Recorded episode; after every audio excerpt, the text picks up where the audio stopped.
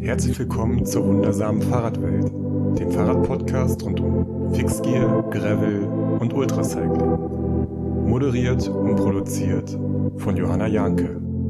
Moin aus Hamburg. Ich bin zurück am Podcast Mikro. Ich äh, sage euch auch direkt, warum ich nicht äh, gepodcastet habe. Ich war tatsächlich krank, also zwischendurch konnte ich überhaupt nicht sprechen und äh, war auch so einfach richtig out of order. Vielleicht hatte auch jemand einen Tipp. Also ich war einerseits krank und ich glaube, das ging jetzt einigen so. Zumindest habe ich es aus den unterschiedlichen Ecken gehört, dass irgendwie alle, die jetzt sich wieder irgendwo äh, mit anderen Menschen umgeben, dass es die dann halt auch einfach gleich richtig erwischt und sie auch eine Woche flach liegen. So ging es mir auch und gleich zweimal. Ähm, ja, ist glaube ich auch äh, immer noch mal ein bisschen doller, wenn man irgendwo Kiddies hat, die sich dann irgendwo anstecken. Naja, das war so das eine. Und das andere, ich habe einen Bandscheibenvorfall. Und das war natürlich so mit Flachliegen im Bett. Das ist natürlich total kontraproduktiv. Also ich habe den auch schon länger, aber naja, alle, die das mal hatten oder haben, wissen ja, wie das ist. Man merkt das auch nicht sofort. Und ja, damit hatte ich dann jetzt auch noch zu tun äh, Bandscheibenvorfall in der Halswirbelsäule.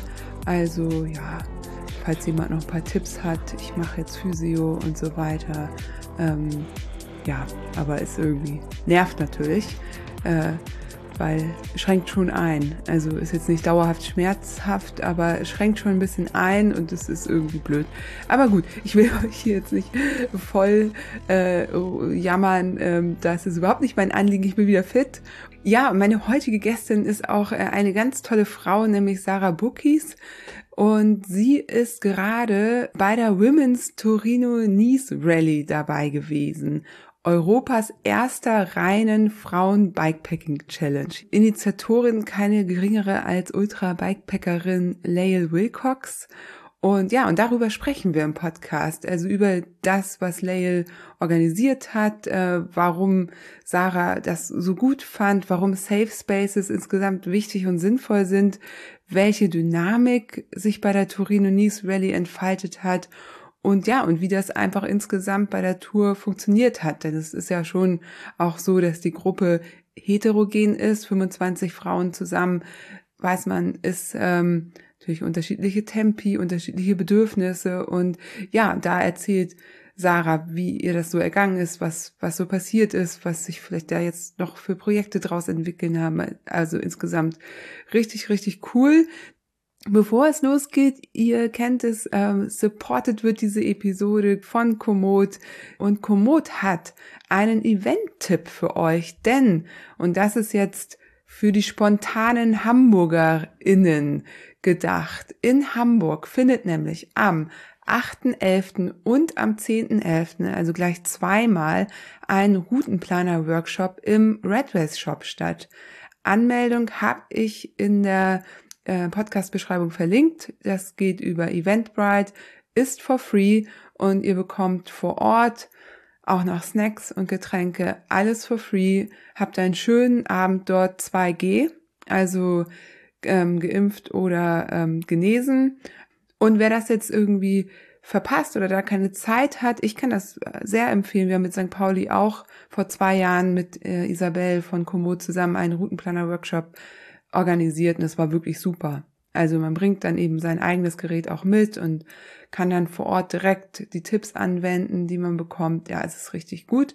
Wer das nicht schafft, am Samstag, den 13. gibt es im Rahmen des einjährigen Jubiläums des Shops dort gibt es eine Schnitzeljagd. Auch dort könntet ihr mitmachen. Und ja, jetzt geht's auch schon los mit dem schönen Interview mit Sarah Bookies. Ganz viel Spaß dabei. Ja, genau, Bookies. Okay, mhm. Bookies. ja, genau. Okay. Ich, manchmal ähm. rate ich so und dann denke ich, habe ich mir letztes Mal gedacht, ich kann ja auch einfach vorher fragen. Ja. ja, ist eigentlich, also mein Papa ist Deutscher, also der ist wirklich in Deutschland aufgewachsen und seine Eltern sind auch Deutsche. Aber wahrscheinlich ähm, kommt der Name aus Weißrussland, Polen, irgendwo aus der Ecke. Alles klar. Ja. Sarah Bukis. Ja. AKA Breakaway genau. Sarah auf Instagram. Und Sarah, wir sind schon mittendrin. Genau. Du bist meine erste Gästin nach der ungeplant langen äh, Podcast-Off-Season, nenne ich das jetzt mal. Wir haben nicht mehr dran geglaubt, beziehungsweise du hast nur dran geglaubt, hast du mir erzählt. Wir sind nämlich schon seit ungefähr sechs Wochen miteinander zum Interview verabredet und es kamen immer wieder Dinge dazwischen. Sarah. Genau. So, aber jetzt, herzlich willkommen in der wundersamen Fahrradwelt. Ähm, hast du dich denn von deiner Quarantäne schon erholt? Ich bin super relaxed und erholt. Ähm, ich muss sagen, ähm, ich war nicht wirklich mega krank. Von dem her hatte ich fast ein bisschen verlängerte Ferien. Das darf man ja nicht zu laut sagen. Aber ja, ich bin wieder total fit. Ja, äh, dürfen wir denn sagen, warum du in Quarantäne, ich meine, kann man sich ja schon so ein bisschen ja. denken. Ne? ich habe tatsächlich auf Instagram jemanden gehabt, der mich gefragt hat, warum bist du denn eigentlich in Quarantäne? Und habe ich dann, mich dann so ein bisschen gefragt, ähm, lebst du im Moment gerade auch mit Covid? genau, ich war positiv getestet oder wurde positiv getestet. Mein Mann auch, der hat es reingeschleppt in unseren Haushalt. Und ich war dann die zweite. Die Katze blieb verschont. Ach, okay. Ach, ich, das wusste ich zum Beispiel gar nicht. Ich dachte erst nur dein Mann, aber ich meine, ist ja logisch, dass es dich dann, oder liegt sehr nahe, dass es dich dann auch erwischt hat. Und ging es euch denn einigermaßen? Ja, wir hatten milde Verläufe, würde ich mal sagen, wie ich glaube, wie man das so im Fachjargon sagt.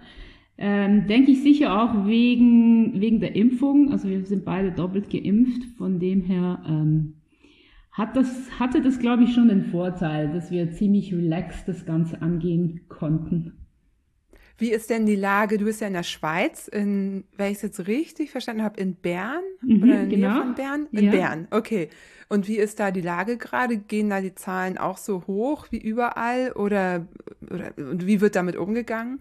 Ja, also wir haben in der Schweiz hatten wir Herbstferien, also Schulherbstferien und man beobachtet schon so ein bisschen, dass nach den Ferien die Zahlen jeweils wieder steigen. Ob das äh, direkt mit den Schulen zu tun hat und ob jetzt die Schulen der Treiber sind oder nicht, da wird so ein bisschen darüber gestreitet.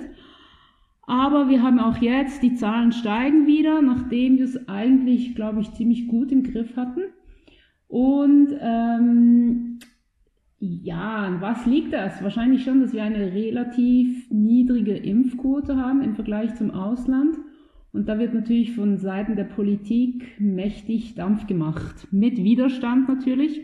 Bern ist die Hauptstadt der Schweiz. Das heißt, wenn irgendwo demonstriert wird, dann ist es in Bern. Und wir haben jetzt wirklich seit mittlerweile drei, vier Wochen, glaube ich, jeden Donnerstag ähm, Anti-Corona-Demonstrationen, ähm, Leute, die nicht zufrieden sind mit dem, was eben entschieden wird politisch und äh, die auch nicht einverstanden sind mit der Zertifikatspflicht und so weiter. Also man merkt schon, es spaltet die Gesellschaft. Ja, okay. Ja, so ein bisschen haben wir das ja hier leider auch in Deutschland. Ähm, ja. Ja, gut. Ähm, trotz allem, gut, dass ihr geimpft wart und es euch jetzt besser geht und es euch auch nicht so schlecht ging, dann dadurch, das ist ja schon mal gut. Weil man muss ja sagen, ihr macht zusammen das ähm, Project Pedal Further und da seid ihr ja auch, also eigentlich wolltet ihr vor mittlerweile anderthalb Jahren, also im Grunde, ne, ähm, seid ihr von Corona ja davon abgehalten worden, ähm, um die Welt zu reisen. Ne? Also ihr wolltet ja so ein Sabbatical machen. Mehr oder weniger, ja genau. wir hatten zwar sieben Monate, die wir unterwegs waren, immerhin. Also da dürfen wir wirklich sehr dankbar für sein. Okay, das ist ja auch schon mal was. Also dann, dann war es ja nicht ganz so wie bei einigen, die gar nicht erst los konnten, sondern dann hattet ihr schon bisschen, bisschen was. Wo wart ihr da? Wir sind im Sommer 2019 sind wir gestartet. Äh, man muss dazu sagen, also wir waren mit dem Rad unterwegs, logisch und ähm, hatten eigentlich das Ziel, so lange wie möglich unterwegs zu sein, beziehungsweise so, so lange das Geld reicht und wir auch Bock haben, wirklich weiterzumachen. Wir hätten nie gedacht, dass wir wegen einer Pandemie aufhören müssen, eher vielleicht wegen einem Unfall oder sonst irgendwie medizinischen Dingen.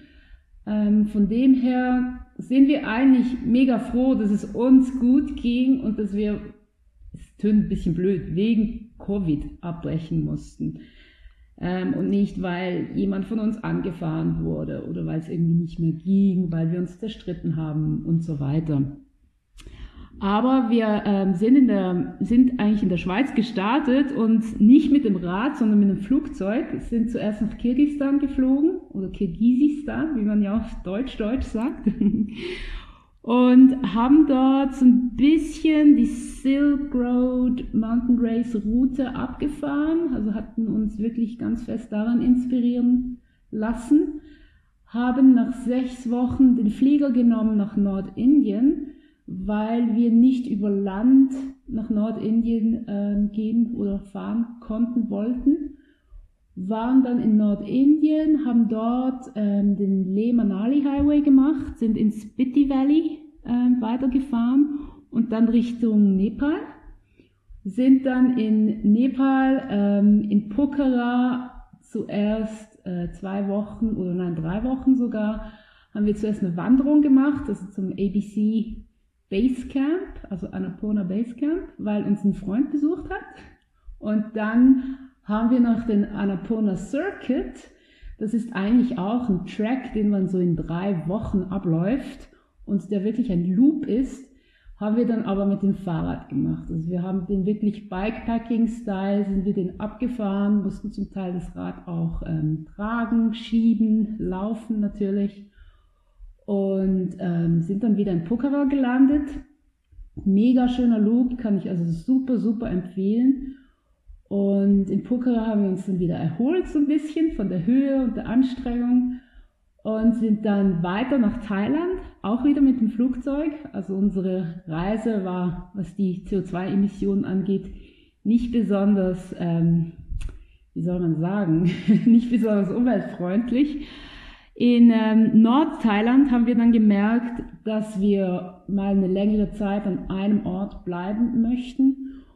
Und wir kommen beide eigentlich vom Rennrad, haben dann in Chiang Mai gesehen, wie viele Leute dort leichte Carbonräder fahren und hatten dann irgendwie total Bock, auch wieder mal Rennrad zu fahren und die ähm, schweren Stahlräder in den Ecken zu stellen haben dann dort ähm, Carbonräder wirklich mieten können und haben die drei Wochen, die wir mit diesen Rädern unterwegs waren und so Tagesreisen oder Tagesloops gemacht haben, total genossen, waren danach auch wieder ziemlich fit und haben dann diese Fitness mitgenommen nach Laos, haben dort einen Freund besucht, der dort arbeitet in Vientiane, der Hauptstadt, durften bei ihm ähm, Weihnachten feiern und Neujahr. Also es war gerade zu dieser Zeit. Er war nicht da, von dem her konnten wir sein Haus bewohnen, was natürlich super war. Ähm, und dann sind wir durch Laos nach Vietnam reingefahren.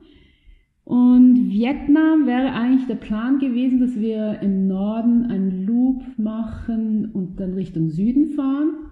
Und als wir dann etwa in der Mitte des Landes waren, ähm, fing das ganze Corona-Theater, sage ich jetzt mal an. Wir haben das natürlich Mitte Januar, Ende Januar schon viel, viel mehr äh, mitbekommen, weil halt Vietnam gleich neben China liegt und das auch in den Medien und bei der Bevölkerung dort ein viel, viel größeres Thema war als jetzt hier in Europa. Das ist so ungefähr das, was wir gemacht haben in den sieben Monaten. Genau.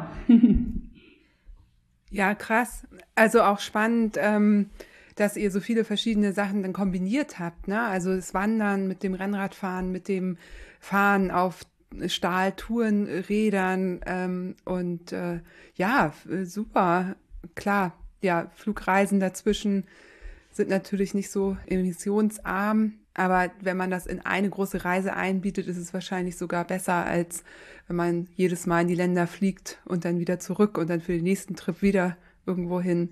Also ja, mega spannend. Mega, ja. Also wir hatten wirklich sieben extrem coole, abwechslungsreiche Monate super Begegnungen, extrem verschiedene Kulturen auch. Also wenn man jetzt auch die Kirgisis, kirgisische mit zum Beispiel einer vietnamesischen Bevölkerung vergleicht, das sind ja wirklich ganz, ganz andere ähm, Alltäge und ähm, ja, Lebensweisen auch. Und von dem her schon auch sehr, sehr lehrreich, ähm, was das ja, das Leben in anderen Kulturen, in anderen Ländern angeht. Und ich glaube, was du eben ansprichst mit den Emissionen, wir haben uns das auch oft gefragt. Dürfen wir das? Ähm, sollen wir das? Können wir das? Müssen wir uns rechtfertigen? Das ist mal das eine. Und das andere, wenn wir dann mit Leuten zu tun haben vor Ort, denen es nicht gut geht, dann kommt ja immer so ein bisschen die Frage auf, hey, und ich reise jetzt einfach mal so ein bisschen um die Welt, einfach weil ich das kann, weil ich finanziell gut gebettet bin, ähm, weil ich mir ein Sabbatical, eine Auszeit nehmen kann. Ist das fair? Und das sind schon so Fragen, mit denen man klarkommen muss. Und ich glaube, das ist auch gut so. Also es soll ja auch so eine Art Weiterbildung sein. Aber ja, es war nicht immer einfach, sagen wir es mal so. Hast du denn für dich Antworten gefunden, die du auch äh, teilen würdest? Hier jetzt zum Beispiel im Podcast? Schwierig. Ähm, also es sind nicht Fragen, die neu sind für mich. Also ich bin schon immer sehr viel gereist. Ich bin auch als Kind in Westafrika aufgewachsen und habe natürlich da schon realisiert, es gibt, ja, es gibt reich und arm, es gibt Leute, die sind besser gestellt wir haben uns vor allen Dingen auch, als wir zurückkommen mussten oder wollten, ähm, wegen Corona, haben wir uns dann auch irgendwie so die Frage gestellt, ey, ist das jetzt okay, wenn wir einfach Vietnam verlassen und wieder in die Schweiz zurückkommen, einfach weil wir das Gefühl haben, ja, da ist die Gesundheitsversorgung besser. Und dann auch zu realisieren, was das für ein Privileg ist, dass man eben einfach weg kann, wenn man will und irgendwie wieder zu Hause ist und das Gefühl hat, ja, wenn es mir dann dreckig gehen würde, dann wäre das schon irgendwie okay. Und darauf Fragen zu finden, ich, äh, Antworten zu finden, sorry, ich finde das mega schwierig. Also man könnte sagen, ja, ich kann ja nichts dafür, dass ich da hineingeboren wurde, wo es jetzt wirklich passiert ist. Ich kann nichts dafür, dass ich in der Schweiz aufgewachsen bin und dass es mir halt gut geht. Andererseits kann man sicher dann auch sagen, ja, wenn ich schon das Glück habe, dass es mir eben so gut geht, dann könnte ich auch was machen dafür, dass es anderen, die nicht so privilegiert sind, ein bisschen besser geht. Und dann steigt man ins Flugzeug und sorgt noch dafür, dass die CO2-Ausstöße höher werden. Also ich finde das schon mega schwierig, die ganze Diskussion. Und nein, ich habe keine Antworten. Auf jeden Fall keine abschließenden. Ja, und hast du denn äh, gemerkt, also hat sich in deinem Leben danach, ich meine, ist jetzt eine schwierige Frage, weil sich ja alles verändert hat für alle von uns, ne? mhm. ne? allein durch die Einschränkungen, die wir ja vorher nicht kannten. Wir konnten, wie du sagst, überall hin in jedes Land und ähm, das ging natürlich jetzt aufgrund von der Pandemie nicht mehr. Aber kannst du trotzdem sagen, also man kommt ja von solchen Reisen auch verändert zurück und auch wenn die Antworten auf die ganzen Fragen vielleicht noch nicht direkt parat sind, hat es ja trotzdem Auswirkungen auf das eigene Leben. Äh, kannst du da was ausmachen? Gibt es da was, was sich da vielleicht bei dir oder bei euch beiden verändert hat? Ähm, ich denke, was uns schon vorher beschäftigt hat und ähm, wo ich wirklich sagen muss, da bewundere ich wirklich meinen Mann Andreas sehr darin, ist ähm, den Konsum einzuschränken. Also muss ich alles haben? Muss ich eine Jacke in der Farbe grün, blau und rot haben, damit sie dann halt eben zu meinem Rennrad passt und zu meinem Stahlrahmen? Und muss ich 20 Paar Schuhe haben oder reicht es nicht auch, wenn ich drei habe? Ähm, das haben wir natürlich gemerkt, als wir mit dem Fahrrad unterwegs waren, dass wir extrem limitiert waren, was wir mitnehmen können. Und dass es aber auch super befreiend ist, wenn du dir blöd gesagt, morgens gar nicht überlegen musst, was ziehe ich jetzt an, weil du sowieso nur zwei T-Shirts dabei hast und das eine ist dreckig und das andere ist sauber und das brauchst du ich halt, wenn, du, sagen, wenn du in den Schlafsack gehst, oder? ja. Von dem her, ich fand das schon echt relaxed und irgendwie, ja, okay, dann sind halt meine Hosen dreckig, so what? ja, irgendwie so. Das sind so Luxusprobleme, die wir hier haben, die wir uns manchmal stellen. Und trotzdem, ich mag ja auch mir zu überlegen, wie ziehe ich mich jetzt an und wie wirkt das und was mache ich mit dem und so weiter. Und ja, seien wir ehrlich, Shoppen macht glücklich. Also man hat gerne neue Sachen, man freut sich, wenn man was Neues kaufen kann. Aber so der, der Gedanke, hey, wie viel muss ich besitzen, damit ich glücklich bin, einerseits, und wie viel muss ich besitzen, damit es einfach reicht? Was reicht, damit ich so leben kann, wie ich es möchte, aber nicht im Überfluss ertrinke?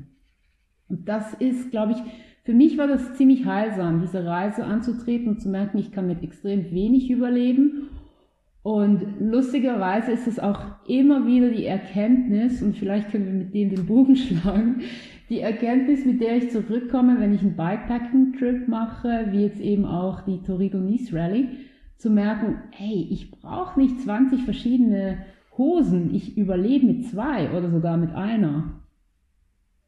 Ah, ich finde, du hast da jetzt gerade die, die Überleitung so wunderbar gemacht. Super. Ich war auch schon im Kopf, habe ich auch schon so, war ich schon so am Formulieren, wie kommen wir da jetzt hin? Perfekt, super gut. Genau, es geht nämlich heute, ähm, ich wollte es nur so ein bisschen einbetten, ne? Ich finde es auch immer ganz schön, ähm, die GästInnen so ein bisschen kennenzulernen und du hast ja auch schon einiges gemacht und an dieser Stelle, ihr habt natürlich eine Website, Project Pedal Further, da habt ihr auch ganz viele Berichte von euren Reisen und Fotos und so weiter, kann man gerne mal stöbern. Ähm, auch dein Komoot-Profil verlinke ich natürlich, also wer da noch mehr erfahren möchte, äh, der kann das ähm, relativ einfach.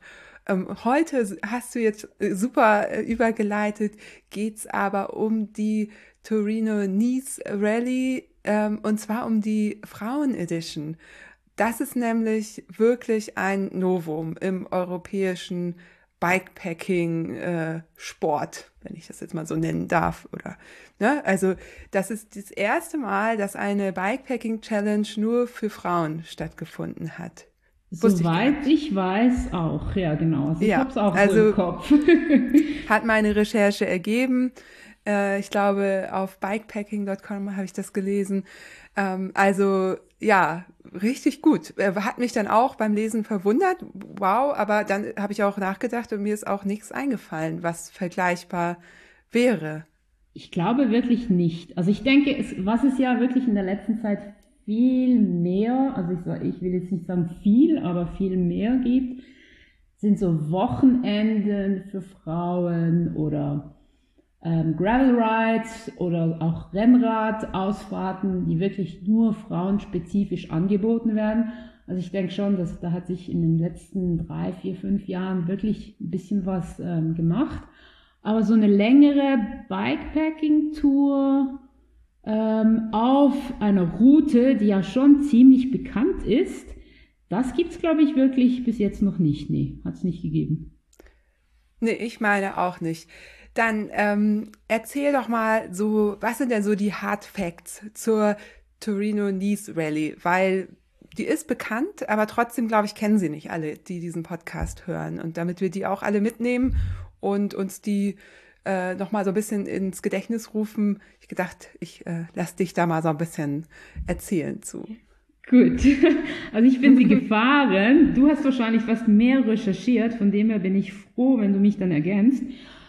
Ähm, es sind ungefähr 630 Kilometer, die man da abfährt zwischen Torino in Italien und Nizza in Frankreich. Ähm, Untergrund der Torino-Nice Rally, also auf was man fährt, ist beides mixed. Einerseits sind es zum Teil wirklich Straßen, ähm, Asphaltstraßen und andererseits sind es aber auch wirklich Gravel Roads, Schotterstraßen, ähm, ich muss jetzt gerade überlegen, ich glaube, Single Trails haben wir nicht in der Route drin gehabt. Man muss aber auch sagen, mittlerweile, weil die Torino-Nice Rally ähm, schon ein paar Jahre eigentlich existiert und ja wirklich ähm, mehrere Auffahrten, Abfahrten, Variationen gibt, kann man sich da auch, wenn man die selber fährt oder auch im Race dabei ist, kann man sich da auch wirklich so ein bisschen die Route selber zusammenstellen. Und ich denke, da könnte man sich schon noch so ein paar Dinge einbauen, die wir jetzt nicht gemacht haben. Aber wir waren unterwegs vom 24. September bis zum 1. Oktober, haben wie gesagt diese etwa 630 Kilometer gemacht und Höhenmeter technisch, denke ich, waren wir so um die 17.000, 18.000 Höhenmeter haben wir, glaube ich, ähm, genau hinter uns gebracht, wenn ich das so sagen darf. Ja, das sind so die Hard Facts. ja, sehr cool. Äh, geplant würde ich jetzt noch mal hinzufügen, alles bei James Olsen, einem Engländer, glaube ich. Ähm, mhm. Und ihr seid sie nun im September quasi als äh, Women's Edition gefahren. Da kommen wir auch gleich noch drauf zu sprechen. Die gibt es aber, so wie du gesagt hast, schon einige Jahre. Ich glaube, es sind fünf Jahre. Und ähm, diese Variation, von denen du gesprochen hast, die gibt es, weil die soll halt möglichst inklusiv sein sozusagen und möglichst für viele ähm, zugänglich. Das heißt, es gibt immer mal wieder Möglichkeiten, so Shortcuts zu machen. Also man muss nicht alle, ich glaube, es sind zehn Pässe oder zehn auf jeden Fall Berge, ja, wahrscheinlich alles dann auch Pässe, auf die man hoch kann, wenn man möchte. Es gibt dann aber auch, wie gesagt, immer mal wieder, so wie du gesagt hast, Möglichkeiten, irgendwie anders zu fahren. Genau. Ich musste das, also ich, ja, genau. Ich musste das auch in Anspruch nehmen, sage ich jetzt mal müssen, weil ich nicht mit der Gruppe starten konnte am Freitagmorgen, sondern noch arbeiten musste und dann erst Samstag zur Gruppe gestoßen bin und ich konnte da eigentlich wirklich easy abkürzen und zum Beispiel den, äh, die ersten zwei Pässe, Colombardo und Finestre, einfach auslassen und dann auf der Strada della Sieta ähm, zur Gruppe stoßen. Also das ist schon ganz cool, eben wenn man zum Beispiel auch nicht eine Woche, sondern nur drei, vier Tage hat, man kann locker gewisse Abschnitte abfahren und es lohnt sich wirklich. Also die, die Route ist super schön, wirklich. Ich glaube, ich würde jetzt sagen, es gibt nichts Vergleichbares. Auf jeden Fall in, in, ja, in dieser Region. Also James hat da wirklich mega Arbeit geleistet, hat wahrscheinlich unzählige Stunden auch gescoutet. Und es lohnt sich total, auch wenn man nicht das Ganze fahren kann. Ja, die Gegend ist ja auch einfach echt wunderschön. Ähm, genau, und äh, man kann die quasi das ganze Jahr überfahren. Also die Route ist frei zur Verfügung auf Komoot. Oder man fährt sie äh, Anfang September, ist jedes Jahr dieser Group Ride, also diese Challenge. Ähm, dafür kann man dann einen Platz bekommen und das ist so, es wird gelost. Also es gibt immer mehr Anfragen als Plätze. Frauen kommen quasi direkt rein und auch andere marginalisierte Gruppen können einen direkten Entry bekommen. So, wie das genau funktioniert, steht dann auch alles auf der Website. Und das macht er ähnlich wie äh, Anna Heslock beim Transcontinental Race, einfach damit eben dieses Starterinnenfeld möglichst bunt ist und eben marginalisierte Gruppen von wie Frauen oder eben auch andere ähm, da äh, teilnehmen können und sich wohlfühlen.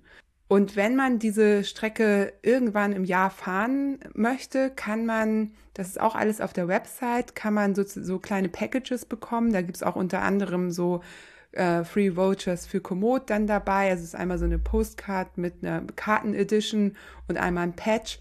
Und da zahlt man, die bekommt man, wenn man an eine Organisation spendet, denn dieses ganze Projekt sammelt Spendengelder für eine Organisation und zwar, ähm, jetzt habe ich sie mir hier notiert, Safe Shelter, SSS irgendwie abgekürzt.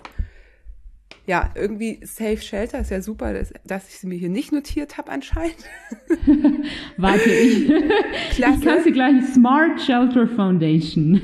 genau. Genau. Smart, genau, Smart Shelter Foundation. Genau, und das, also die Geschichte dahinter ist interessant. Manchmal merke ich mir die Namen nicht, aber die Geschichten dahinter, die merke ich mir eigentlich immer. Ist ähm, wichtiger, oder? ja, ja, ich weiß nicht. Der Name ist vielleicht auch nicht so wichtig, wenn man die dann wiederfinden möchte. Ah, ich habe sie im Satz, genau. Da habe ich es jetzt auch, die Smart Shelter Foundation. Guck mal, ja.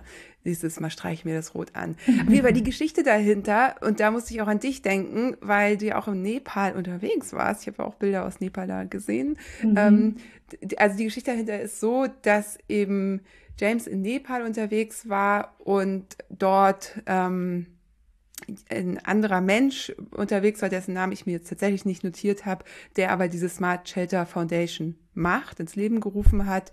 Und der hat ihn fotografiert, wie er gerade äh, sich so sein Nachtlager aufgebaut hat. Und dann sind die ins Gespräch gekommen und diese Smart Shelter Foundation, die kümmert sich um so erdbebensichere äh, Häuser tatsächlich. Die machen Research in die Richtung und äh, Entwicklung, damit eben in so Erdbebenregionen ähm, Häuser äh, gebaut werden können, die dann sicher sind bei ja, Erdbeben oder was auch immer dann da passieren kann. Und der Hintergrund, und das fand ich so cool, warum auch äh, James sich dann dafür so interessiert hat, war der, dass er gesagt hat, er ist irgendwie in diesem Ultrabereich unterwegs, am Bikepacken und man, ne, nicht selten schläft man irgendwie in einem Supermarkteingang oder legt seinen Schlafsack irgendwie in irgendeinen Hauseingang irgendwo hin und selten ist man ja so nahe daran zu fühlen, wie es ist, wenn Menschen wirklich kein Haus mehr haben, aus was für Gründen auch immer. Und das ist so die Connection, ne? dass er gesagt hat, ja, klasse mit seinem Projekt, mit dem, was wir gerne machen.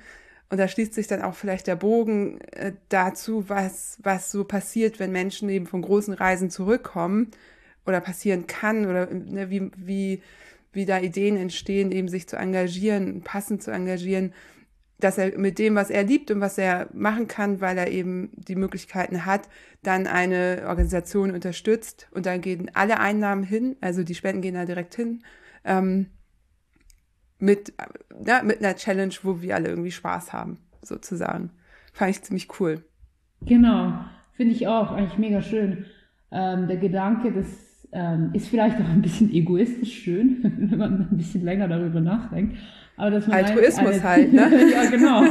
Dass man eine Challenge selber eigentlich sich setzt und abfährt mit dem Rad, sage ich jetzt mal, und gleichzeitig auch ähm, ja, halt irgendwas Gutes tut, wenn man spendet. Und ich habe jetzt gerade vorhin so überlegt, eigentlich, also ich habe auch schon von Leuten gehört, die haben, die sagen so, ja, weißt du, beim Bikepacking, da kannst du mega günstig, kommst du da unter, weil du ja eben wild campierst und dann kochst du für dich selber und da sparst du mega Geld. Und eigentlich könnte man ja gerade das Geld, was man ihm einspart, wenn man sowas macht und halt nicht irgendwie ähm, ins Fünf-Sterne-Hotel geht, zwei Wochen, könnte man ja dann eigentlich spenden. Also das wäre ja noch so ein Ansatz. Ja, ist tatsächlich. Also ähm, finde ich auch gut. Also sowieso. Es ist sowieso, glaube ich, also dieses, was du eben angedeutet hast, ne, irgendwie, was ist altruistisch, ne, wie gibt es uneigennütziges Helfen, ist ja eh äh, also im Grunde bewiesen, dass das nicht ist. Auch wenn wir helfen, tun wir uns selbst damit was Gutes, weil es gibt ja einen, einen Grund, warum wir das tun, so. Ähm, aber das macht es ja nicht schlechter. Also, nee. ne? und, und es macht es ja vielleicht sogar schöner, wenn, wenn so auf Augenhöhe, wenn die Projekte Sinn ergeben, und da gibt es ja mittlerweile eine ganze Menge Projekte, die wirklich cool sind, dann ist es finde ich toll, das zu machen. Also ich war da immer sehr, sehr skeptisch, weil ja so Charity und so, das ist ja auch immer so ein bisschen, boah, manchmal ja auch nicht so cool, muss man mhm. ja wirklich sagen. Ja. Aber ich habe jetzt mittlerweile so viele tolle Projekte äh, gesehen, miterlebt und so. Und da muss ich echt sagen, also ähm, da ist das jetzt auch wieder eins von toll. Also ja. eben die eigene Leidenschaft damit zu verbinden. Oder ja, wie du sagst, ne, günstig Urlaub zu machen ohne viele Kosten zu haben und dann zu sagen, ja, und dann bleibt eben noch was übrig. Finde ich auch total gut. Genau, so. und ich denke, es macht ja auch, ähm, es macht Bock darauf, da mitzumachen. Ähm, und ich glaube, das ist auch etwas, was eben diese Women's Edition auch erreichen wollte, ähm, jetzt mal ein Statement abzugeben, hey, es gibt irgendwie 25 Frauen, die haben diese Rallye gemacht. Ähm, das kann eigentlich jede, die ein Rad besitzt, ein bisschen Ausdauer und vielleicht noch irgendwie den Mut hat, sowas anzupacken. Ähm, es soll Bock machen. Es soll andere Frauen auch ermutigen, eben so eine Challenge ähm, sich zuzutrauen und anzutreten. Und ich denke, das ist ja eben das Gleiche, wie, wie, wie du angesprochen hast mit, mit der Spendensache, oder? Ähm, Spenden soll Bock machen, also man soll Lust haben zu spenden. Und wenn man das eben mit so einer Reise oder mit so einer Bikepacking-Tour verbinden kann, dann denke ich, ähm, könnte schon der eine oder andere sagen, okay, hey, cool, mache ich auch, verbinde ich auch irgendwie miteinander. Ja, auf jeden Fall. Genau, und jetzt ist ja die, ähm, jetzt wissen wir, was die Torino-Nice Rally ist. Die gibt es eben schon länger und es gibt eben einen tollen Menschen, James Olsen, der das alles organisiert und weiterentwickelt. Ähm, Komoot ist einer der großen Partner. Ich glaube, sie heißt sogar Komoot Torino Nice Rally mittlerweile. Genau, so. ja. ähm, ergibt ja auch total viel Sinn. Ähm, ich äh, wissen ja alle, die diesen Podcast hören, bin ja auch große Komoot-Fan und erwähne das immer wieder gerne, was die so machen. Ein großer Podcast-Supporter natürlich auch hier in, ja, der mir sehr, sehr äh, gutes, äh, naja, wie soll man sagen, den Rücken, den Rücken immer wieder frei hält, um, um das zu machen, so wie ich es mache jetzt hier.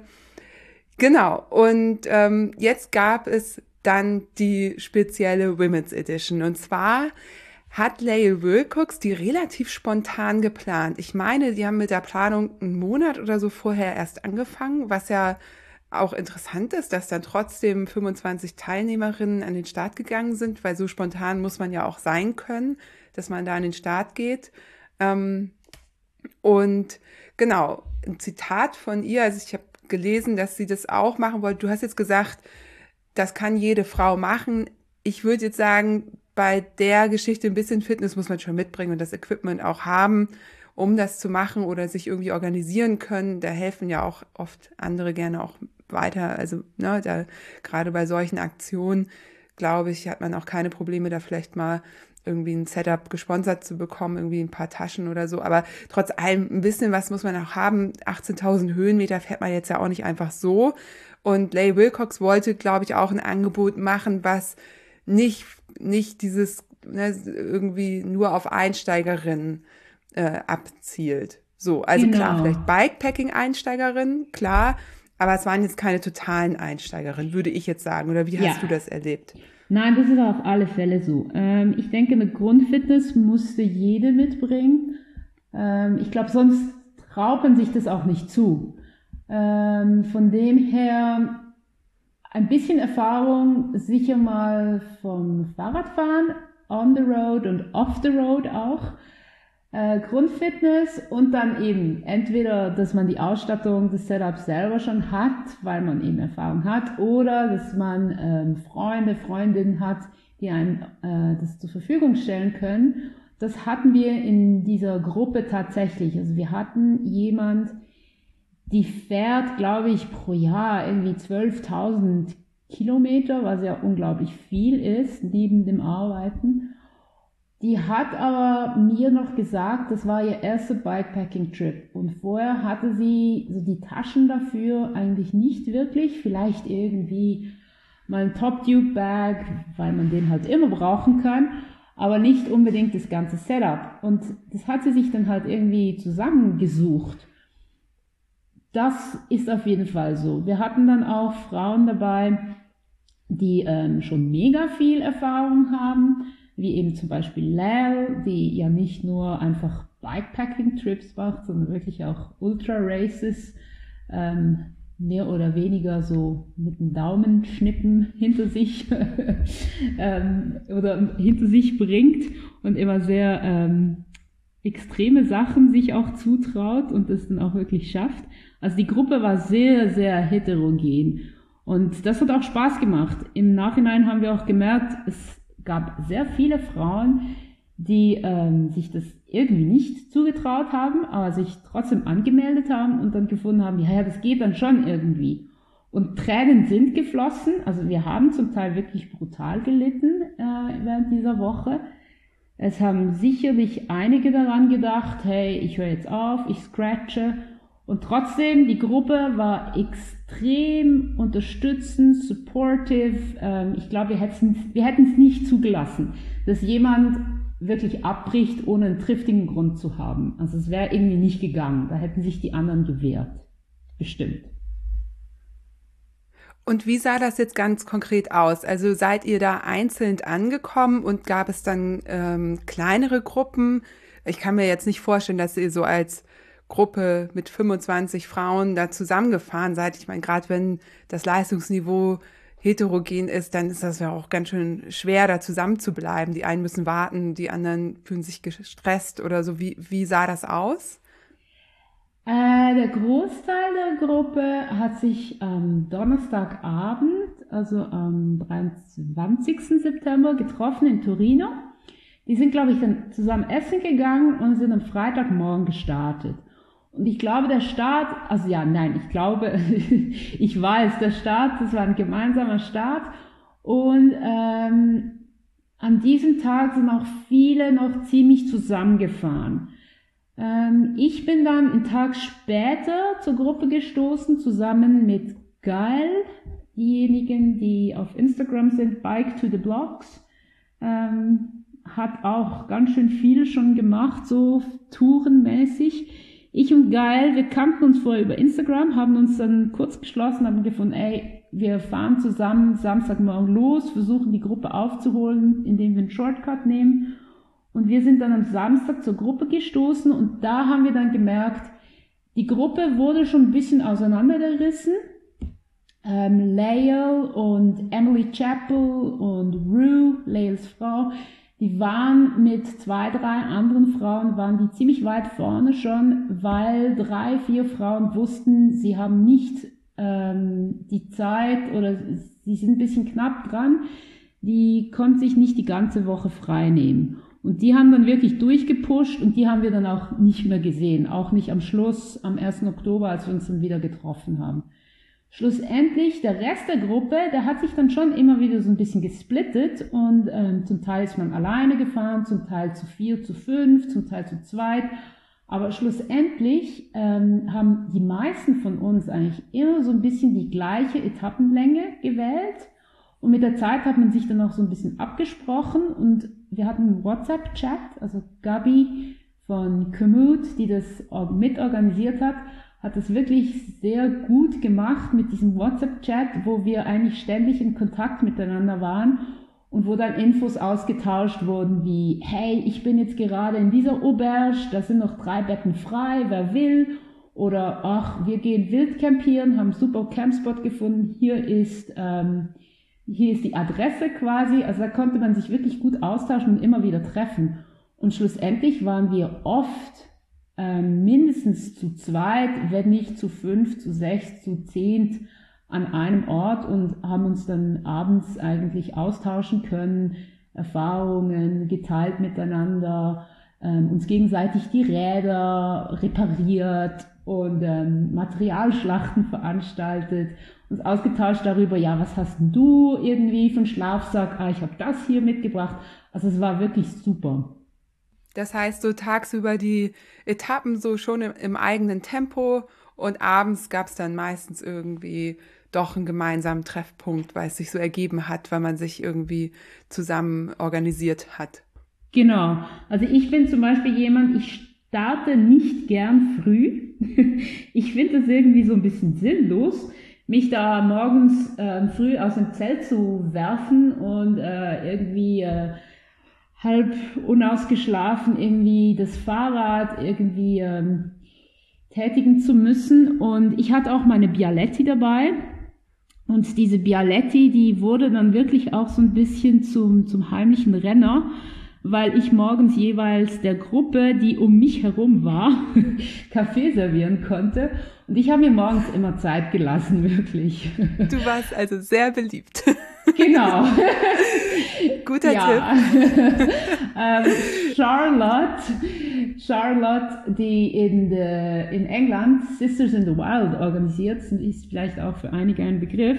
Charlotte hat das erste Mal, als sie die Bialetti gesehen hat, sie wirklich gefunden, oh, ich, ich gebe dir irgendwie eine, eine Leber, meine Leber dafür oder meine Niere. Also es ist irgendein Sprichwort im Englischen, das ich nicht kannte. Und ich habe dann so gelacht und gefunden, nee, behalt die mal. genau. Ich bin spät gestartet, oft. Und ähm, war dann aber trotzdem abends da, wo auch die anderen waren. Ähm, und nicht einmal sehr viel später als andere, einfach weil wir andere Rhythmen hatten. Und ich glaube, das zu merken und dann sein Ding auch durchzuziehen, obwohl eine Gruppe um einen herum ist und man sich leicht unter Druck setzen lassen könnte, das war für mich sehr, sehr lehrreich. Also es war nicht nur spaßig, also ich hatte nicht nur Unmengen Spaß und ähm, eine super Zeit, sondern ich habe auch wirklich für mich wieder gemerkt, hey, ich funktioniere so, ich fahre am liebsten so und das stresst mich, das mache ich lieber nicht. Also war auch sehr, sehr cool von diesem Aspekt her. Ja, das klingt so ein bisschen so auch wie ähm, sowas wie Hanse Gravel oder Holy Gravel, was wir haben. Allein dadurch, dass alle auf einer Strecke sind, trifft man sich ja immer wieder. Und wenn dann über euch noch mehr so, ein Gruppen, so eine Gruppendynamik entsteht, das ist ja dann noch, noch viel cooler. Also auch sich gegenseitig zu supporten, dann, ich meine, das nimmt einem ja auch ganz viel Angst. Ne? Was ist, wenn irgendwie, wenn ich da stehe und keine Ahnung, irgendwas ist kaputt und dann ist vielleicht eine, ein, zwei sind hinter mir, die können, dann warte ich auf die, dann helfen die mir im Zweifel. So. Genau. Und ich, also ich fand schon die Gruppe, die wir jetzt da zusammen hatten, ich weiß nicht, ob das immer so ist. Ich habe nicht das Gefühl, weil ich bin manchmal diesen Women's Only Dingen so ein bisschen, stehe ich so ein bisschen skeptisch gegenüber. Und es ist nicht das erste Mal, dass ich an sowas teilgenommen habe, aber bis jetzt habe ich nie erlebt, dass eine Gruppe und die einzelnen Individuen auch aus dieser Gruppe dermaßen supportive waren. Und ich hatte das Gefühl, es war absolut kein Druck da. Also ich habe mich nie unter Druck gesetzt gefühlt, ein gewisses Tempo aufrechterhalten zu müssen oder ähm, irgendwie dieses oder jenes zu sein. Ich glaube, das ist mega individuell. Ähm, ich weiß nicht, ob du den, ob du, also du folgst sicher Emily Chappell auf Instagram. Ja, klar. Und ähm, sie hat ja, sie war ja auch dabei. Und wir haben uns länger auch darüber unterhalten, ähm, wie fest lasse ich mich unter Druck setzen. Und das ist ja wirklich so eines ihrer Themen, das sie auch ganz stark ähm, reflektiert und bespricht, auch auf Instagram. Und sie hatte einen Post ähm, vor zwei, drei Wochen, glaube ich, auf Instagram gestellt, wo sie das Thema angesprochen hat, dass sie sich extrem selber aber unter Druck gesetzt hat. Also nicht die Gruppe, die sie unter Druck gesetzt hat, sondern sie sich selber, dass sie ein gewisses Tempo aufrechterhalten müsse oder dass sie eine, dass sie zum Beispiel nicht dem Prototyp Cyclist da aus dem Katalog entspricht mit Maßen 90, 60, 90 und so weiter. Und ich denke, das sind schon Themen, die wir auch immer wieder miteinander ähm, untertags, ähm, während wir am Fahren waren, besprochen haben und wo wir uns ganz bestimmt einig waren und auch gemerkt haben, hey, das, das beschäftigt mich. Da habe ich mega Mühe mit mir selber auch oder mit der Gesellschaft oder auch mit der Ratsszene. Wie geht ihr mit solchen Fragen um? Ähm, von dem her, es war wirklich nicht nur eine sportliche Sache, sondern ich glaube, da lief auch ganz vieles auf anderen Ebenen und das hat total gut getan. Ja, du sprichst da ein ganz wichtiges Thema an und darauf hätte jetzt auch meine nächste Frage abgezielt und ich stelle sie auch trotzdem nochmal, auch um das zu betonen. Du hast äh, gesagt, dass du auch äh, Women-Only-Events manchmal auch ein bisschen skeptisch gegenüber stehst und die Events, die ich eben genannt habe, zum Beispiel Hanse Gravel und Holy Gravel, die total nett sind, sind auch mixed. Und jetzt ist natürlich die Frage, warum braucht es dann äh, so einen Safe Space? Weil das ist es ja, wenn wir äh, eine Rallye organisieren, die nur für Frauen ist, dann werden natürlich Männer ausgeschlossen. So und ähm, das ist ja erstmal, wenn man sagen will, man möchte eine bunte Gesellschaft und alle sollen willkommen sein, stößt das ja auch einige vor den Kopf. Und ähm, das sage ich, weil ich zum Beispiel auch involviert bin, äh, Frauentrainings zu organisieren. Wir nennen sie mittlerweile ähm, Finta-Trainings, denn es sollen da eben Frauen und auch andere ähm, vom Patriarchat betroffene oder marginalisierte Personen teilnehmen können. Und jetzt hast du aber schon eine ganz wichtige Sache genannt, nämlich eben das, was dann so passiert oder Themen, die dann eben aufkommen, weil es eben dieser geschützte Raum ist, nämlich das, was Emily Chappell ähm, thematisiert hat. Dies, das ist ja ein Thema Körper. Sie äh, ist jetzt wirklich nicht äh, die klassische, aber was ist schon, was ist schon die klassische Radsportlerin? Also Emily Chappell ist, äh, die, die ist krass. Also Leistung bringt die, ist aber Was hat sie gesagt? Sie hat ja auch gesagt, wie viel sie wiegt. Ähm, ich glaube, sie hat irgendwann mal im Sommer hatte sie einen Post ähm, abgeloadet, bei dem sie wirklich die, die Zahl genannt hat. Und so wie ich es mitbekommen habe, hat das mega viel ähm, Echo eigentlich ausgelöst. Und es sind einige, sind dann ihrem Beispiel gefolgt und wirklich so Influencerinnen, so blöd das Wort auch klingt oder ist, aber wirklich Leute, die man kennt oder Frauen, die man kennt, die das Thema dann wirklich aufgenommen haben und dann auch ihre eigenen Geda positiven Gedanken dazu formuliert haben. Und ich denke, da, da, da hat sie wirklich eine Diskussion angestoßen, die mega wichtig ist. Und die mich natürlich auch extrem beschäftigt. Also es ist nicht so, dass ich auf dem Rad sitze und das Gefühl habe, yeah, ich sehe super toll aus. Überhaupt nicht, weil ich auch nicht diesem Ideal entspreche und mich da auch immer wieder extrem unter Druck setze. Und wenn du eben sagst, dass Emily, ähm, wenn man ihr, ihre Palmares anschaut, dass man sich denken könnte, wow, was, was hat die alles schon erreicht und krass, dass so eine Frau so denkt ähm, und das eben auch in Worte fassen kann. Also mich hat schon auch sehr, sehr beeindruckt, eben wie verletzlich sie doch ist, wenn man sie dann eben kennenlernt und wie extrem sympathisch sie das auch macht. Also ich finde, sie ist nicht nur eine starke sportliche Persönlichkeit, sondern wirklich auch, sie hat Charakter und ein gutes Herz. Und das hat mich extrem, ähm, ja, extrem beeindruckt. Und ich glaube, ich bin noch viel, viel mehr Fan von ihr jetzt, wo ich sie persönlich kennengelernt habe als vorhin, weil ich wirklich merke, hey, die Frau, die setzt sich mit Themen auseinander und nicht nur eben was den Körper angeht, sondern auch was Homosexualität angeht und die Inklusion von homosexuellen Menschen im Sport.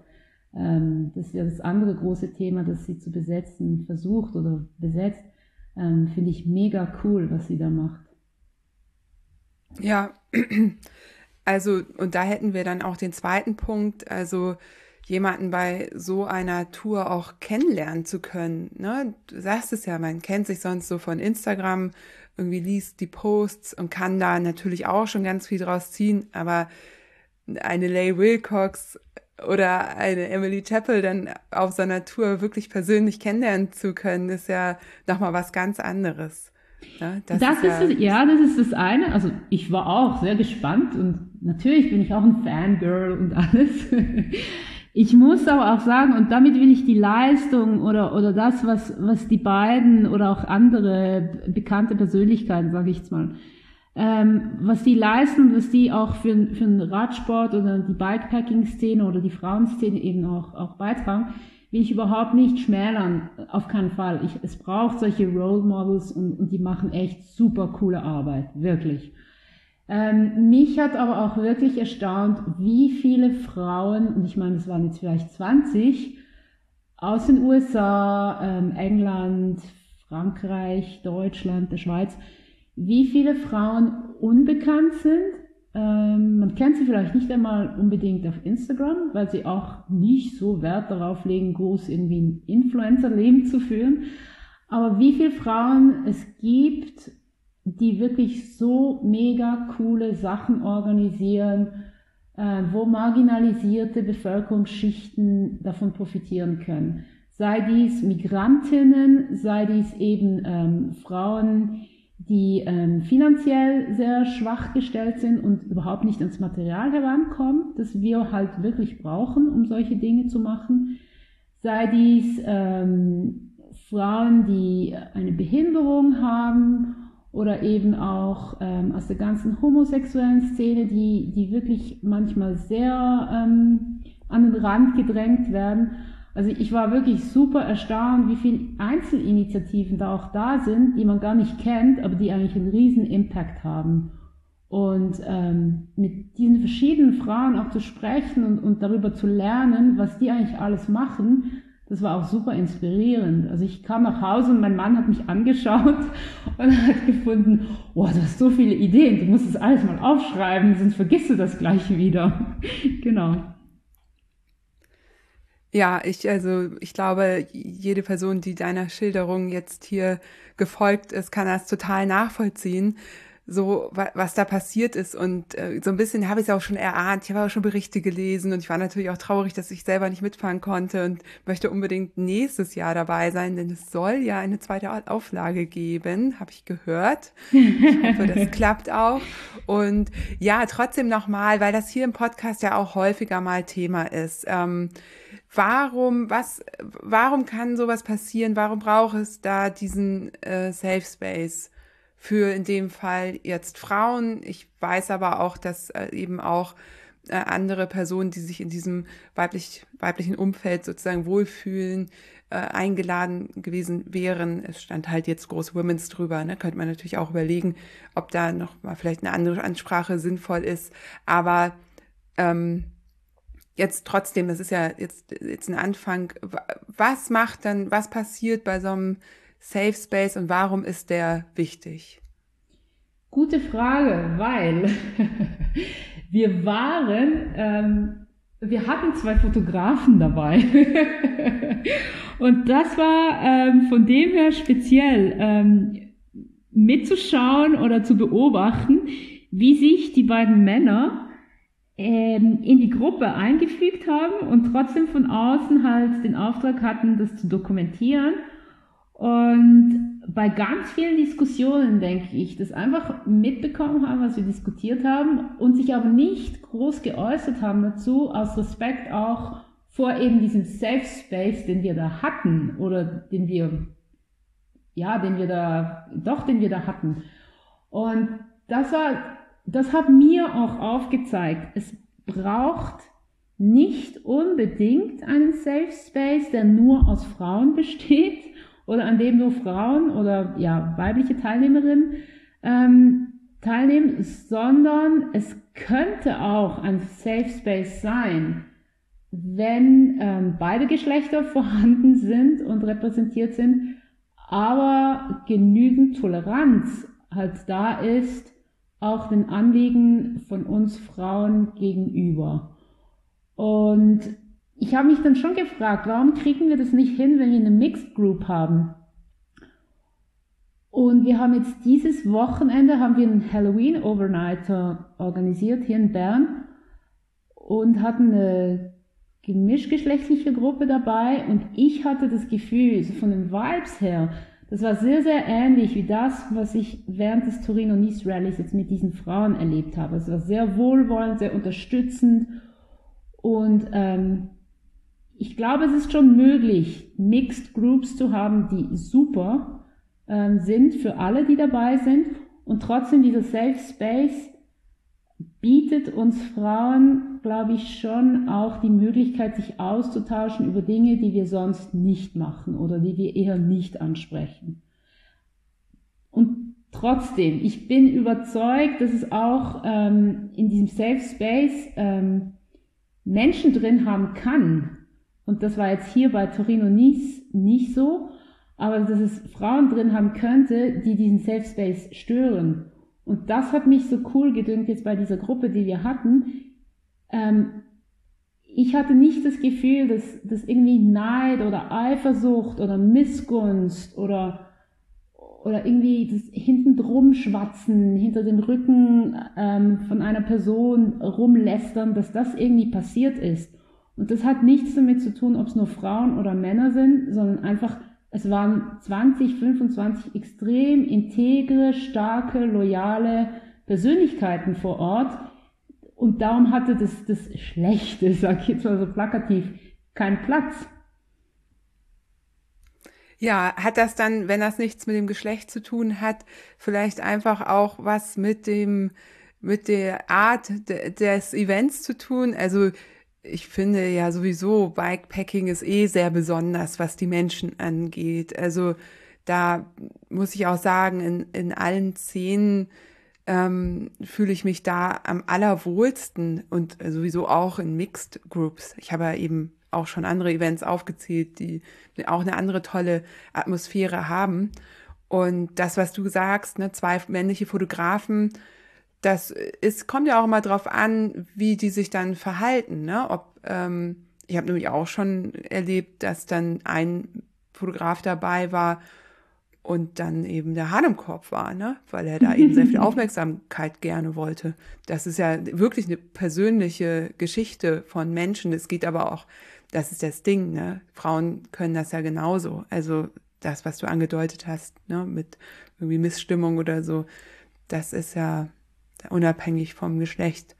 Also ich finde es halt cool zu hören, was da passiert ist und deine Erfahrungen, die du da gemacht hast.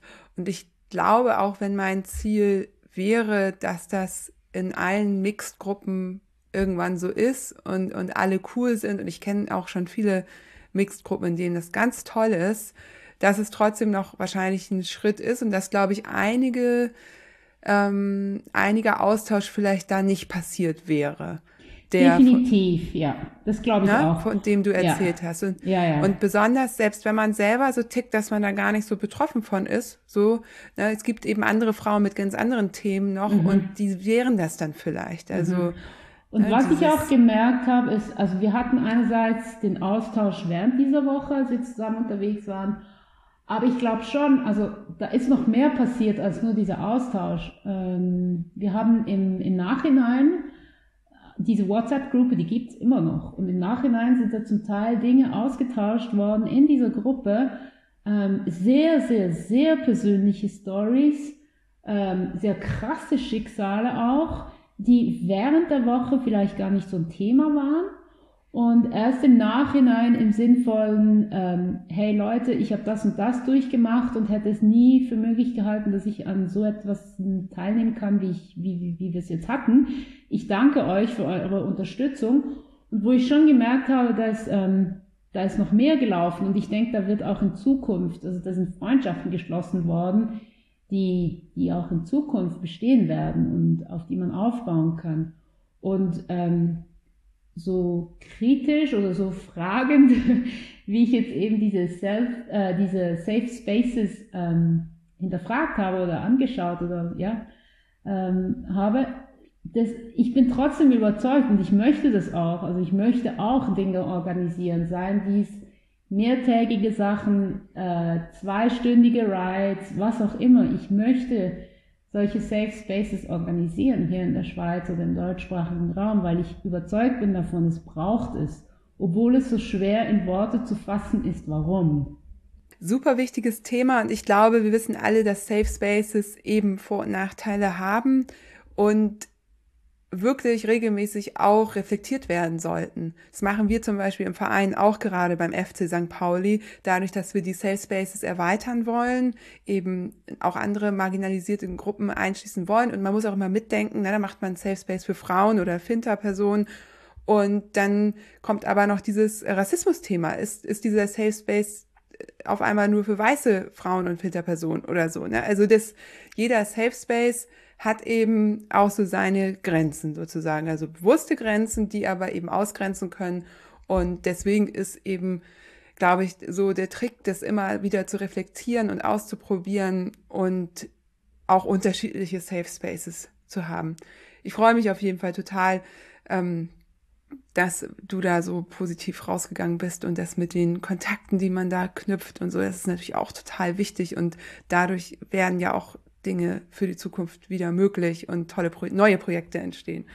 Ja, zum äh, Technischen nochmal. Ähm, ich habe jetzt so ein bisschen überlegt, welches Rad man wohl fahren würde bei der Torino-Nice Rally. Es geht ja, ich meine, du hast gesagt, Asphalt. Ich habe, glaube ich, irgendwo gelesen, so 45 Prozent Asphalt. Aber es geht ja ganz schön hoch und runter. Also ähm, Gravelbike mit einer wirklich leichten Übersetzung oder ein Mountainbike was ist da so deine Erfahrung? Wir hatten in der Gruppe so ein bisschen alles. Äh, und trotzdem glaube ich, haben die Gravel Bikes waren, äh, waren sehr, sehr stark vertreten. Ähm, und ich habe dann auch, beziehungsweise sonst irgendjemand hat im WhatsApp-Chat dann mal noch die Diskussion angestoßen, hey, was hattet ihr eigentlich für Übersetzungen und so weiter. Und ich habe, ähm, so wie man das ja heute beim Gravelbike hat, ich habe eine GRX-Kurbel, ähm, 4630 und ähm, hinten eine Kassette 1136, also wirklich eine, eine eigentlich super komfortable Übersetzung, gerade wenn es hoch geht. Und es ist zum Teil schon sehr, sehr steil. Also sei dieses auf Asphalt oder eben auch auf Schotterstraße. Und ich, da, ich glaube, man darf nicht vergessen, dass man halt beladen da unterwegs ist. Und je nachdem, wie viel man dabei hat, äh, wie lightweight man unterwegs ist, das summiert sich dann schon. Von dem her würde ich es auf alle Fälle, würde ich so eine Übersetzung ähm, empfehlen. Wir hatten natürlich Mountainbikes auch dabei, ähm, die natürlich dann ganz anders funktionierten. Schlussendlich ähm, ist jede überall hochgekommen, manchmal mit mehr Laufen, manchmal mit ein bisschen weniger. Wir hatten aber nicht nur die steilen Anstiege, sondern auch die, ähm, die Abfahrten und die sind zum Teil ziemlich rough. Und ich bin mit meinem 43 mm Reifen, ähm, bin ich mehr oder weniger gut überall runtergekommen. Ich war einfach sehr langsam unterwegs, wenn es wirklich, wenn, wenn der Schotter sehr, sehr grob war. Und ich denke, da lohnt sich, ich weiß, es ist eine Riesendiskussion immer wieder, tubeless oder nicht. Aber ich glaube, ich wäre da ähm, ein bisschen selbstbewusster die, die Abfahrten runtergedüst, wenn ich tubeless gefahren wäre. Bin ich jetzt dieses Mal nicht. Ich hatte auch nie einen platten Reifen. Aber trotzdem, ich denke, das ist schon ein Vorteil. Ja, einfach weil du da auch nochmal mit weniger Reifendruck fahren kannst, ne? Mit weniger Luftdruck. Genau. Und ich denke, ja, wenn dann wirklich was passiert, dann hast du immer so ein bisschen die Hoffnung, dass die Milch dann irgendwie wirkt und du nicht äh, das Rad rausnehmen musst und irgendwie groß was äh, rummechen musst. Ja, und es sind aber auch ähm, viele mit Mountainbikes gefahren, ne? Hab ich auch ähm, gesehen. Ja, warte, ich überlege gerade. Ich glaube, wir hatten schon so vier, fünf Mountainbikes. Ich denke, ein Viertel, ja, ja, ein Viertel der Teilnehmerinnen war mit dem Mountainbike unterwegs und drei Viertel wirklich mit dem Gravelbike. Und da ganz unterschiedlich. Also wir hatten bei den Gravelbikes es ganz unterschiedlich. Wir hatten da wirklich Stahlrahmen. Ähm, ich selber war ein Carbonrahmen. Ähm, mein mein Velo-Mechaniker, Velo Mario hier in Bern, der hat auch mega, mega lieb, bevor ich gegangen bin, hat der mir mein Bike noch einmal wirklich einem Service unterzogen und als ich es dann abgeholt habe, hatte der mir ein super fancy Lenkerband montiert, das dann wirklich immer wieder für Komplimente gesorgt hat. Ähm, ja, also wir hatten so ein bisschen alles am Start. Aber ich glaube, es lohnt sich eben von der Übersetzung wirklich leichte Gänge zu haben, ähm, vielleicht eher tubeless zu fahren als, als mit Schlauch. Und ich denke, von der Reifenbreite würde ich schon alles über 40 Millimeter empfehlen. Ja, ergibt Sinn.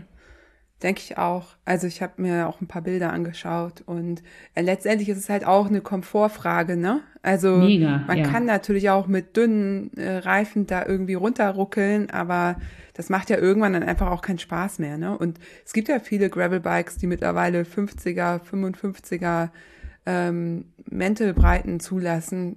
Warum nicht was Breiteres nehmen? Gucken, ob es reinpasst. Genau. Also, ja.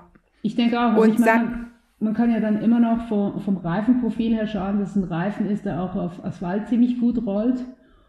Und da habe ich jetzt mit dem Gravel King SK Plus habe ich wirklich mega gute Erfahrungen gemacht. Aber auch da, wir hatten alles Mögliche. Also ähm, ja. ja, dann ist man halt ein bisschen langsamer, wenn, wenn, wenn man auf Asphalt ist. So what? Also es ist ja nicht ein Race von dem her. Genau. Genau, ist es nämlich nicht. Das wird auch auf der Website äh, mehrfach betont. Es ist eine Challenge, eine Rallye, die ne, jederzeit gefahren werden kann. Und es ist kein Rennen. Und das ist dem Veranstalter auch ganz wichtig. Ähm, ja, ist wahrscheinlich auch aus Versicherungsgründen wichtig, das zu schreiben. wir hatten zwar ähm, keine Unfälle. Also wir hatten ein paar Stürze, aber das muss man sagen. Wir hatten auch diesbezüglich extrem Glück. Ähm, ja, super ja, also wirklich so ein paar schmerzende Knie, ein paar Stürze mit Schürfwunden und so. Äh, wir waren danach alle erkältet, weil wir am zweiten Tag brutal verregnet wurden und dann ähm, am Col de Isoire bei 0 Grad wieder den Isoire runterfahren mussten.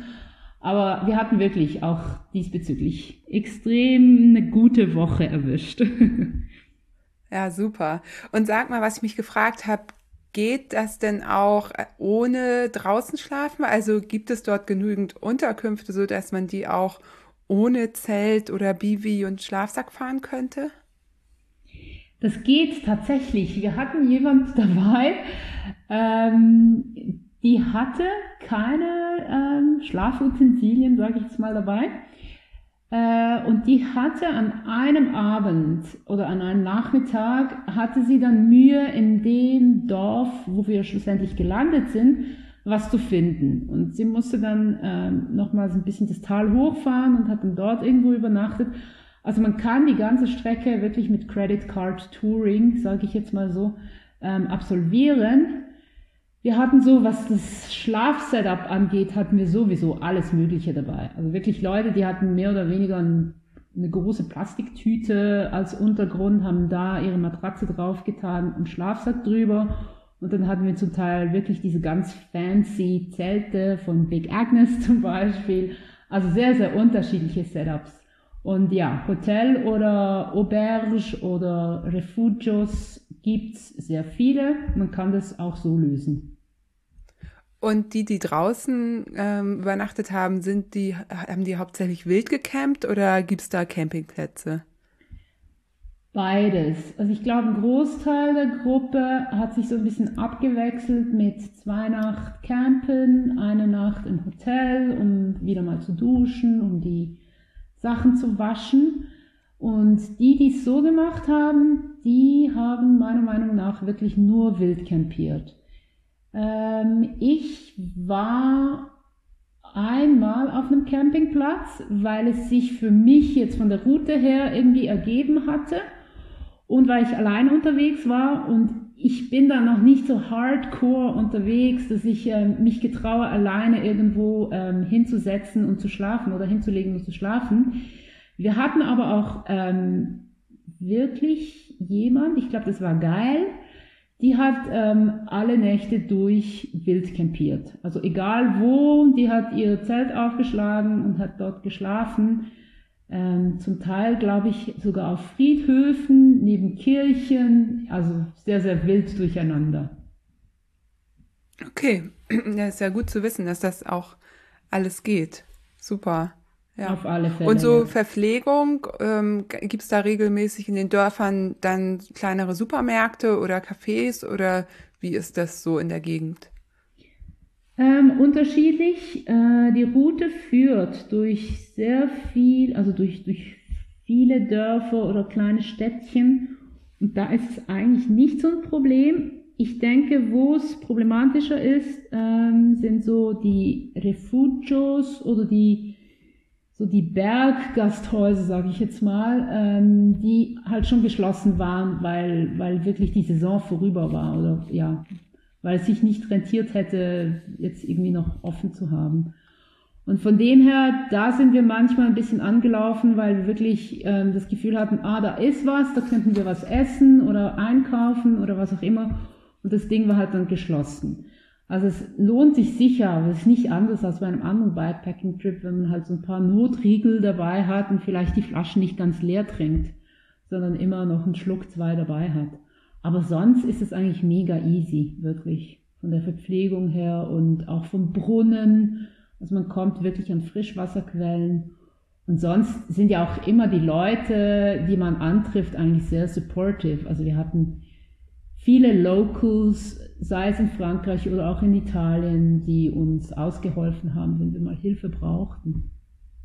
Ja, voll toll. Also ich habe in Italien selber auch immer die Erfahrung gemacht, dass das da irgendwie super nett war. Und die sind ja auch so ein bisschen darauf eingestellt, dass Menschen dort Fahrrad fahren. Ne? Dann wird das sicherlich in der Gegend auch so sein. In Frankreich bin ich jetzt nochmal so durch. Ähm, ist natürlich dann ein bisschen anders, aber es ist ja eine Gegend, wo viele Menschen unterwegs sind, auch wenn die Saison dann da dem Ende zugeht. Genau, genau. Und ich denke, so der Berg, der Bergtourismus ist da ja sowieso, also Tourismus allgemein ist da ein Thema.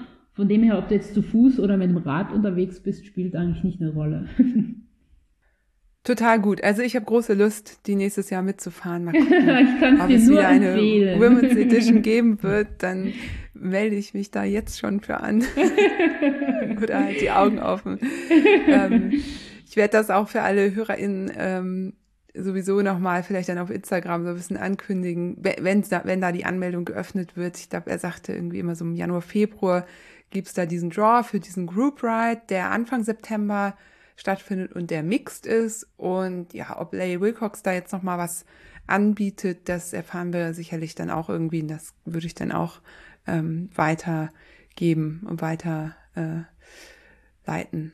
Genau, und ich glaube, sonst gibt es äh, einige, die jetzt aus dieser, die einige aus dieser Gruppe, die sehr inspiriert da rausgekommen sind und das Gefühl haben, inklusive mir natürlich, das Gefühl haben, hm, man könnte da doch noch irgendwas organisieren nächstes Jahr. Also ich könnte mir vorstellen, dass, dass das sicher noch ähm, Nachwehen hat, sag ich mal. Ja, hoffentlich. Richtig gut. So, wir kommen langsam zum Ende ähm, unseres tollen Podcastes heute. Äh, ich, ich, bin jetzt schon ganz inspiriert auch von diesem Gespräch und das ist ja immer auch das Spannende, ne? Deine Erlebnisse, die kannst du jetzt in die Welt heraustragen und wiederum andere damit inspirieren. Zum Ende meiner Podcast-Aufnahmen frage ich immer, ähm, wer denn meine Gäste inspiriert. Also wer inspiriert dich denn als Person? Wow. Das sind ähm, sehr unterschiedliche Menschen.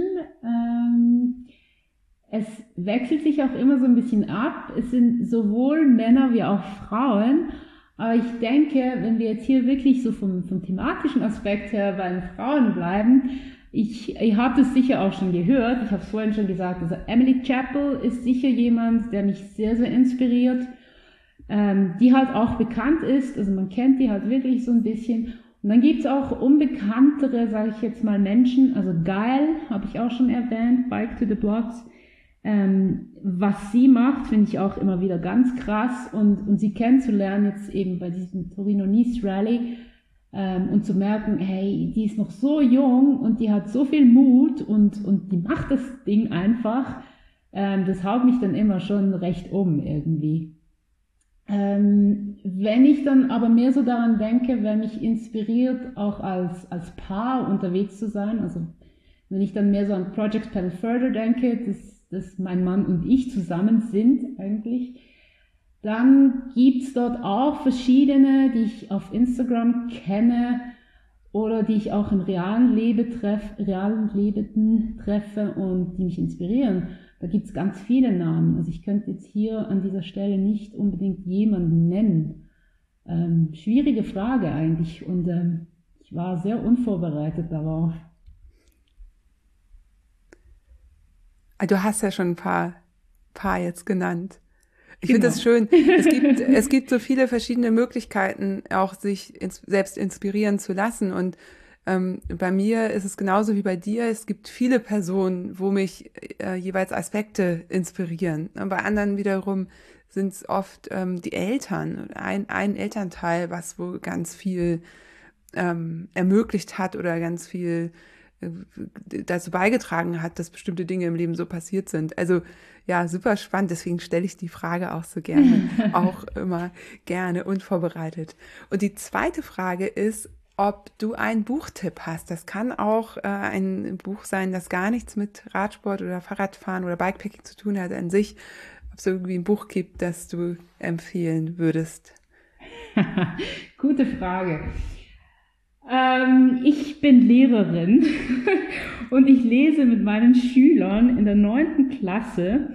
Also das sind, in der Schweiz muss man neun Schuljahre hinter sich bringen, bis man in die Freiheit entlassen wird.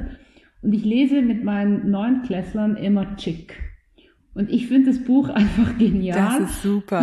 Ja. Hat absolut nichts mit Fahrradfahren zu tun, wirklich gar nicht. Aber ich finde so diesen Abenteuergeist, den das Buch vermittelt oder die Geschichte und dann aber auch ähm, der Aspekt, dass zwei, egal ob es jetzt Jungs oder Mädchen sind, aber zwei Menschen, die eigentlich eher an den Rand der Gesellschaft oder der Gruppe gedrängt werden, dass die zueinander finden und dann so ein cooles Abenteuer zusammen erleben können ähm, und auch ihren Horizont erweitern können. Ich finde es genial, wirklich. Und ähm, ich musste einfach auch immer wieder so lachen, als ich das Buch das erste Mal gelesen habe. Und darum, ich glaube, das wäre mein Buchtipp. ja, Chick ist super. Der Film ist ja auch toll. Das ist ja, ja auch nicht so oft so, dass dann so ein Film auch, äh, ne, dass Buchverfilmungen dann auch super sind. Aber den, den Film kann ich auch sehr empfehlen. Genau. ja. Ich überlege gerade, ob ich das meinem Sohn hier schon verabreicht habe. Ich hab's auf jeden Fall. Oh, super. Das ist nämlich jetzt auch in dem Alter, wo das Wobei, wenn, wenn du es ihm jetzt verabreichst, dann wird dich äh, der Lehrer oder die Lehrerin verfluchen, wenn sie dann, er oder sie dann fragt, hat jemand das Buch schon gelesen? Von dem her, ich würde noch warten. Aha, okay. Ja, meinst du, das ist hier im deutschen Curriculum auch verankert? Das weiß ich, ich gar nicht. Keine Ahnung. Also mir Ach, wurde es in der Ausbildung, wurde uns das wirklich ah. immer wieder empfohlen. Genau. Ja. Ja. Spannend. ja, die lesen hier schon auch ganz gute Bücher, aber es ist auch viel dabei, wo ich denke, warum müssen die Kids das jetzt immer noch lesen? Also ja. frage ich mich manchmal. Naja. Anderes Thema. Anderes Thema, ja. Guck, deswegen sind diese Fragen so spannend. Genau. weil man da ganz schnell, ganz schnell noch einen Podcast zu Oh ja, das könnte. Ja, ja, das glaube ich auch. ja. ja, Mensch, Sarah, vielen, vielen Dank, ähm, dass du berichtet hast, dass du diese Geduld hattest. Das wissen ja die HörerInnen nicht, dass wir den Podcast doch einige Male verschieben mussten aus unterschiedlichen Gründen und du trotzdem dran geblieben bist. Und es hat mich sehr, sehr, sehr gefreut. Ich hoffe, wir lernen uns auch persönlich mal kennen bestimmt vielleicht bei einer Veranstaltung von dir oder bei einer anderen Veranstaltung. Ähm, hey, ich muss mich bei dir bedanken. Erstens, dass du mich als Gast eingeladen hast. Das war wirklich mega cool. Und ähm, ich habe nie daran gezweifelt, dass, das, dass wir das nicht schaffen. Von dem her, ich glaube, das sind auch ähm, die Erlebnisse oder die Dinge, die einem in Erinnerung bleiben, wenn es eben nicht so smooth läuft. Von dem her, ich finde es super. Das stimmt, da hast du definitiv einen Punkt. Und äh, smooth ist nicht der Begriff, den ich für die letzten fünf Wochen hier benutzen ja, ja genau. richtig gut. Hey. Gibt's denn noch irgendwas, was du gerne noch sagen würdest, was ich dich nicht gefragt habe? Das wäre jetzt noch so. Nein, also nein und ja. Also ich denke grundsätzlich einfach, hey, Mädels und Jungs, traut euch. Also nehmt die Challenges in Angriff ähm, packt die Möglichkeiten beim Shop, wie wir so im Schweizerdeutschen sagen, und ähm, geht da raus und, und sucht euch die Abenteuer, weil es einfach mega Bock macht auf mehr und meistens ja eigentlich gut läuft. Und ich denke, wir dürfen da auch Vertrauen haben in die Menschen um uns herum, dass die uns ähm, Gutes wollen und nicht Schlechtes. Von dem her, auch wenn man eine Prise Angst mit sich rumträgt, denke, schlussendlich ist es ein mega Erlebnis, wenn man sich sowas traut und das dann auch wirklich durchzieht. Ja, das ist doch ein wunderschönes Schlusswort. Dem habe ich auch nichts hinzuzufügen. Finde ich super. Es gibt, wie gesagt, eben diese Veranstaltung, wo man noch so ein bisschen Sicherheit hat am Anfang, weil eben andere Menschen dabei sind. Voll gut, so. Und ansonsten auch alleine das kleine Abenteuer vor der Haustür ist auch ein guter Start einfach ja rausgehen und ein bisschen, bisschen Schiss haben wir alle immer. Genau. selbst die ganz Großen, denke ich. ja, selbst die. Ja, wir alle. Also das ist, äh, ne? Das ist ganz normal und gehört ja auch irgendwie dazu. Sonst genau. wäre es ja auch nicht so spannend. Ja, schön. Ja. Dann. Ähm, hey, danke dir. Ich danke dir auch und für die HörerInnen. Ähm, die äh, Tour von dir, die würde ich nämlich gerne noch auf mein Komoot-Profil der wundersamen Fahrradwelt spiegeln, wenn das möglich ist. Du hast die ja vielleicht auf online Fälle, bei dir ja. auf Komoot. Mhm. Sehr schön, dann machen wir das noch. Das kann sein, dass es jetzt irgendwie, dass der noch ein paar Tage für brauche, aber die wird dann auf jeden Fall erscheinen, dass sich alle die nochmal angucken können. Und ja, dann wünsche ich dir noch einen schönen Abend und ja, wir bleiben in Kontakt auf jeden Fall. Auf alle Fälle. Tschüss. Schön. Bis dann. Tschüss. Ciao, ciao. Ja, ihr merkt voll mein Thema. Finde ich richtig gut. Habe ich auch richtig Lust drauf, selber nochmal so eine Tour mitzufahren und ja, mal gucken, was da nächstes Jahr kommt, ob Leigh Wilcox das wieder macht oder jemand anderes oder jemand ganz anderes irgendwo ähm, eine Women Only oder Finta Tour organisiert oder ob wir es sogar selber machen. Mal schauen, es bleibt spannend. Wenn es sowas geben wird, erfahrt ihr es auf jeden Fall hier in der wundersamen Fahrradwelt. Und ich habe auch noch einen Buchtipp für euch zum Schluss, denn mein äh, langjähriger äh, Fixie Rennrad äh, Gravel mittlerweile äh, Fahrradfreund Nils Lengner, der hier auch im Podcast schon zu Gast war, der Fotograf ist, hat die Orbit 360 Serie begleitet und ein Fotobuch rausgebracht, zusammen mit Isabel Müller, die jede einzelne Strecke, also jeden einzelnen Orbit super schön illustriert hat mit den Besonderheiten und seinem Vater, der tolle Texte zu den Strecken geschrieben hat, denn die waren ja auch sehr durchdacht und hatten ja teilweise auch spannende ja, Sites unterwegs, äh, zu denen dann der Papa von Nils auch noch mal was geschrieben hat. Also ja, falls ihr noch ein Weihnachtsgeschenk braucht, ihr könnt das Buch jetzt vorbestellen. Ich habe es auch in den Shownotes beziehungsweise in der Episodenbeschreibung verlinkt und dort könnt ihr auch mal schauen. Da bekommt ihr auch schon ein paar erste Eindrücke. Also vielleicht ist das ja was für euch. Ähm, ich finde es wirklich schön. Es ist eine schöne Erinnerung auch an die Serie und natürlich ein schöner Anlass, nochmal auf die Strecken zu gehen. Ja, bis äh, dahin. Jetzt gibt's die wundersame Fahrradwelt natürlich wieder im Zwei-Wochen-Takt, äh, jeden zweiten Donnerstag. Und ich freue mich wie immer über Feedback, über Nachrichten. Gerne, wenn ihr in den letzten Wochen irgendwie eine wichtige Nachricht geschrieben habt und ich habe noch nicht reagiert, dann schreibt mir auch gerne nochmal, denn ich, da ist wirklich ein bisschen was zu kurz gekommen. Also genau, meldet euch dann einfach nochmal. Dann lese ich die auf jeden Fall und werde mich bei euch dann auch zurückmelden ja, bis dahin, bleibt gesund und wir hören uns in zwei Wochen.